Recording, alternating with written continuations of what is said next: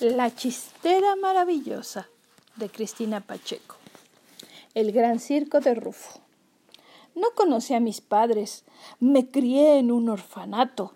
Cada 24 de diciembre, la Asociación de Damas Caritativas nos ofrecía una fiesta. Era divino recibir regalos, comer golosinas y divertirnos con pastorelas, conciertos y juegos. Una Navidad hace muchísimos años, el regalo especial consistió en una función de circo. Desfilaron payasos, acróbatas, un domador de perros y un mago. Su cabellera y sus barbas eran completamente rojas, de ahí su sobrenombre, Flama. Encima de la levita llevaba una capa y en la cabeza un sombrero altísimo todo aquello me fascinó tanto que desde el momento en el que el mago apareció en el escenario, no pude quitarle los ojos de encima. Lo extraordinario es que él tampoco dejaba de mirarme y hasta llegué a pensar que actuaba solo para mí. Antes de terminar su presentación, se acercó a preguntarme qué me gustaría ver salir de su sombrero. Y contesté rápido: Un arco iris. No dijo nada más. Extendió su capa sobre el fieltro, metió la mano, sacó siete rayos de luz, cada uno de distinto color, y con ellos formó el arco iris. Flotó en el aire unos minutos y luego se desvaneció. Ah, sentí mucha tristeza, como si el mundo entero se hubiese oscurecido.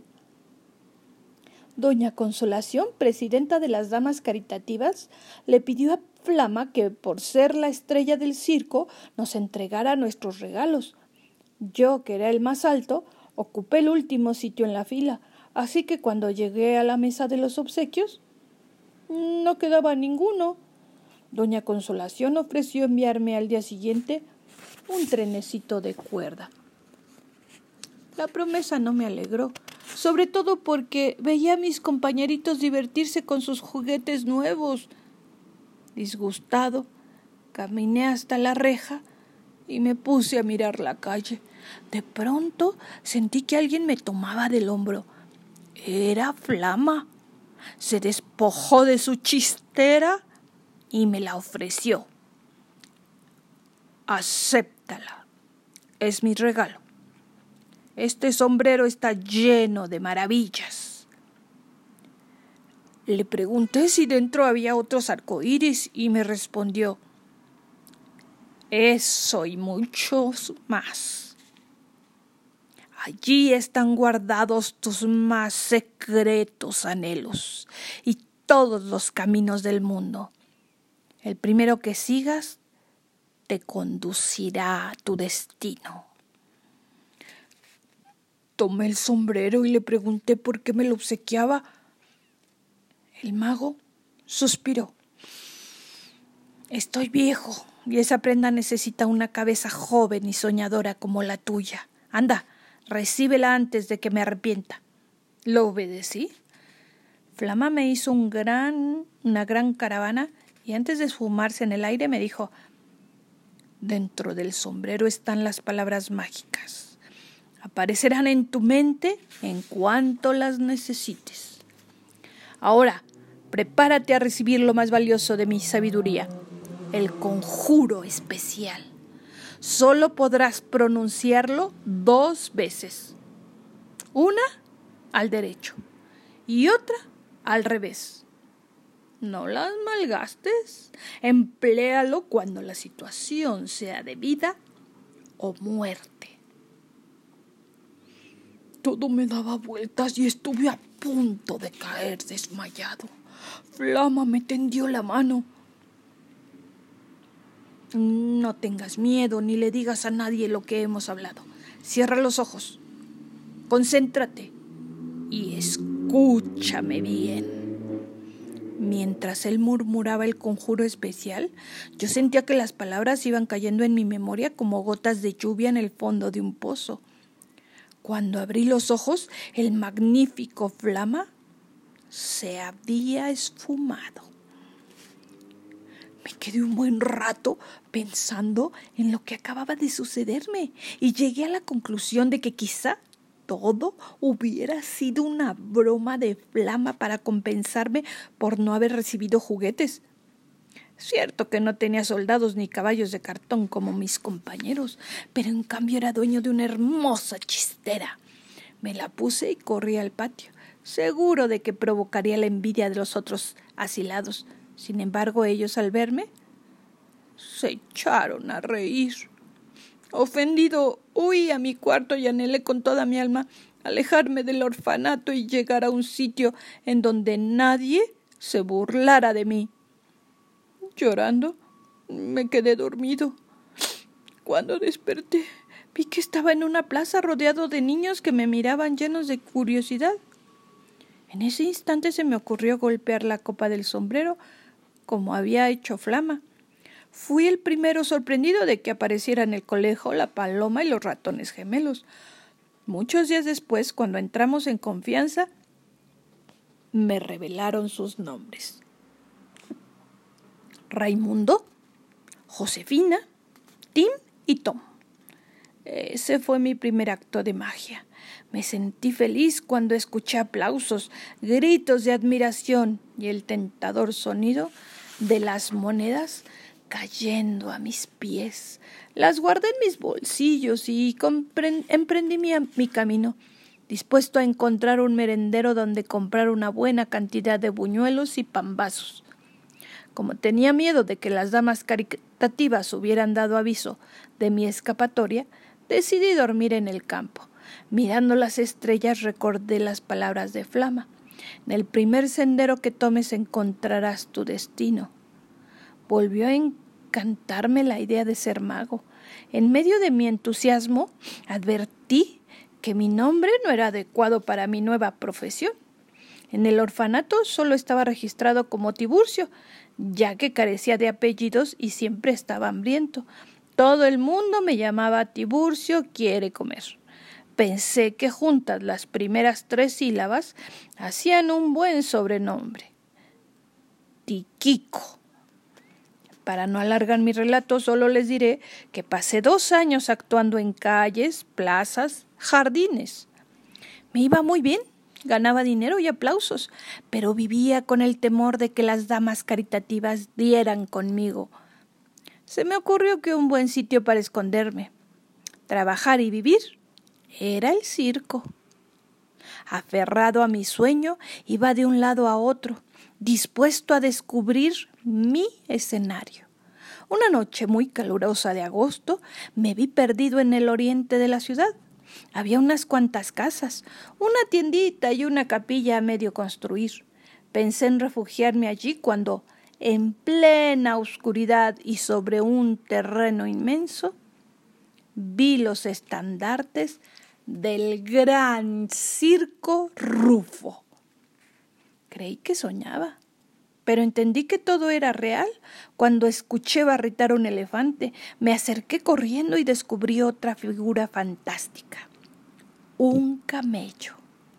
Había visto esos animales solo en los libros, así que mirarlos de carne y hueso me llenó de asombro y de alegría. Mi dicha se terminó cuando sentí un golpe en la espalda y escuché un bozarrón. Muchacho, ¿qué quieres? ¿Qué estás haciendo aquí? Temblando, giré, retrocedí al ver a un hombre muy corpulento vestido con uniforme de domador. Mi pánico aumentó cuando el gigante levantó su látigo y profirió una amenaza.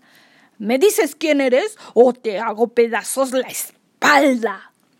En el orfanato había aprendido el significado de semejantes palabras y para evitar el peligro me presenté. Soy el mago Tiquico. Rufo soltó una carcajada tal que todos los animales del circo, perros, gallinas, caballos, palomas, monos, se alborotaron. Entonces tuve una ocurrencia. Levanté los brazos, troné los dedos y todo quedó en silencio. No di tiempo a que Rufo se repusiera de la sorpresa. Le arrebaté su látigo, lo hice restallar, repetí el conjuro que me dictaba el sombrero y el abominable flagelo se convirtió en una hermosa serpiente de plata. A mis espaldas escuché aplausos y manifestaciones de asombro. Eran los integrantes del circo, quienes ante los gritos de Rufo habían ido a ver qué pasaba. El domador quiso ahuyentarlos. Todo está bien. Vuelvan a sus carromatos. Y tú, ¿cómo te llames? Largo de aquí. Me quedé inmóvil. Pichín, el jorobadito, se acercó a su patrón. Piénselo bien, Rufo. Hace mucho tiempo que no presentas números de magia y al público le fascinan. Raída, la bailarina de los pies de seda, se abrió paso hasta llegar junto a Rufo. El programa se enriquecería muchísimo. En el primer cuadro yo, en el segundo Tazio y Nini, en el tercero este joven. Perdón, ¿cómo dijiste que te llamas? Me presenté. Lina, la mujer barbuda que apareció atusándose el bigote y con la voz más dulce que jamás he oído, murmuró emocionadísima. ¡Ay, suena precioso, precioso! Todos querrán venir a ver a Tiquico el mago. La familia de enanos formó un círculo y se puso a corear. Que se quede, que se quede, que se quede. Esa misma noche me convertí en miembro del gran circo. Por órdenes de Rufo, Pipino me asignó un lugar junto a una jaula. Estaba tan oscuro que en su interior solo alcancé a ver dos bultitos, uno muy cerca del otro.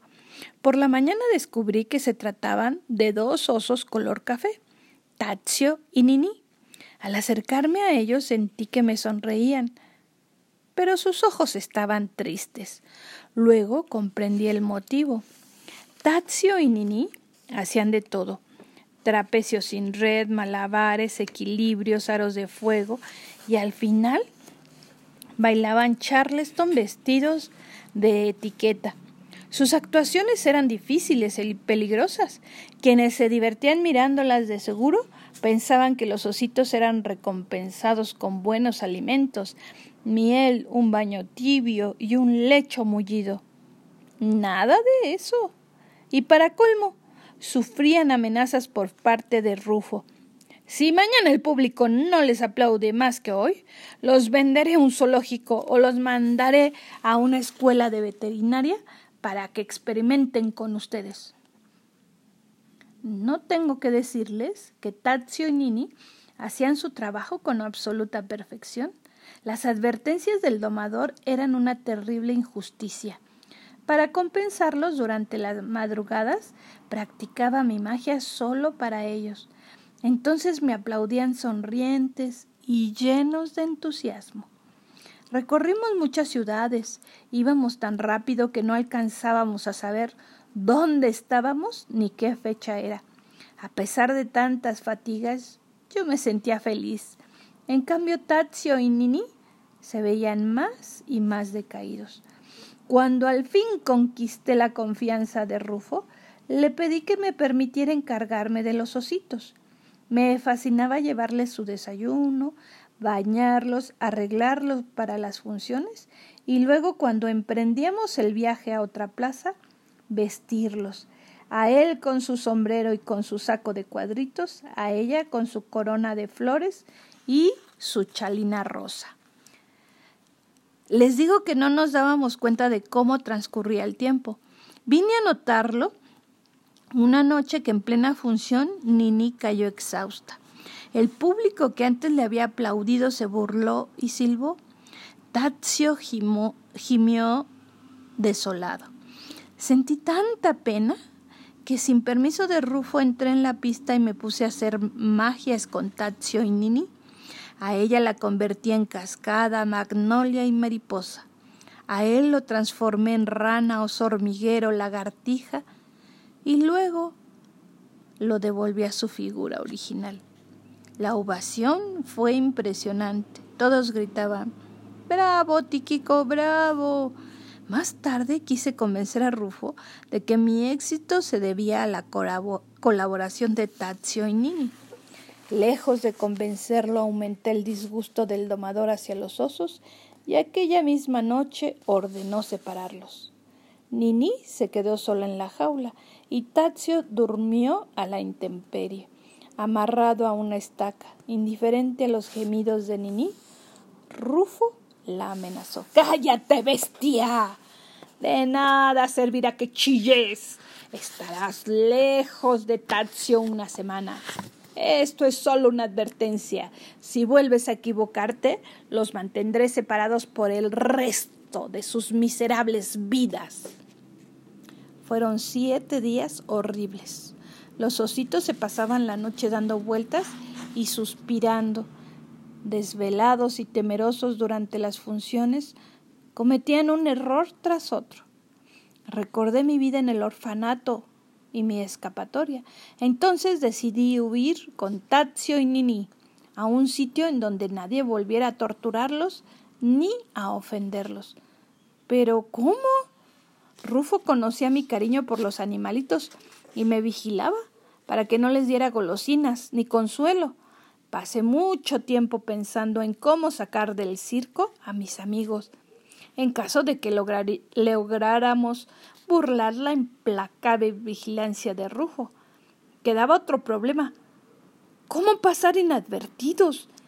Quien nos viera tarde o temprano le daría a Rufo pistas para encontrarnos. Mientras maduraba mis planes, las cosas fueron agravándose. Tazio y Nini perdían fuerza y en la pista fallaban, entorpecidos por el miedo, el peor enemigo de humanos y animales. El público perdió interés en los ositos y Rufo puso su nombre en el último renglón de los programas.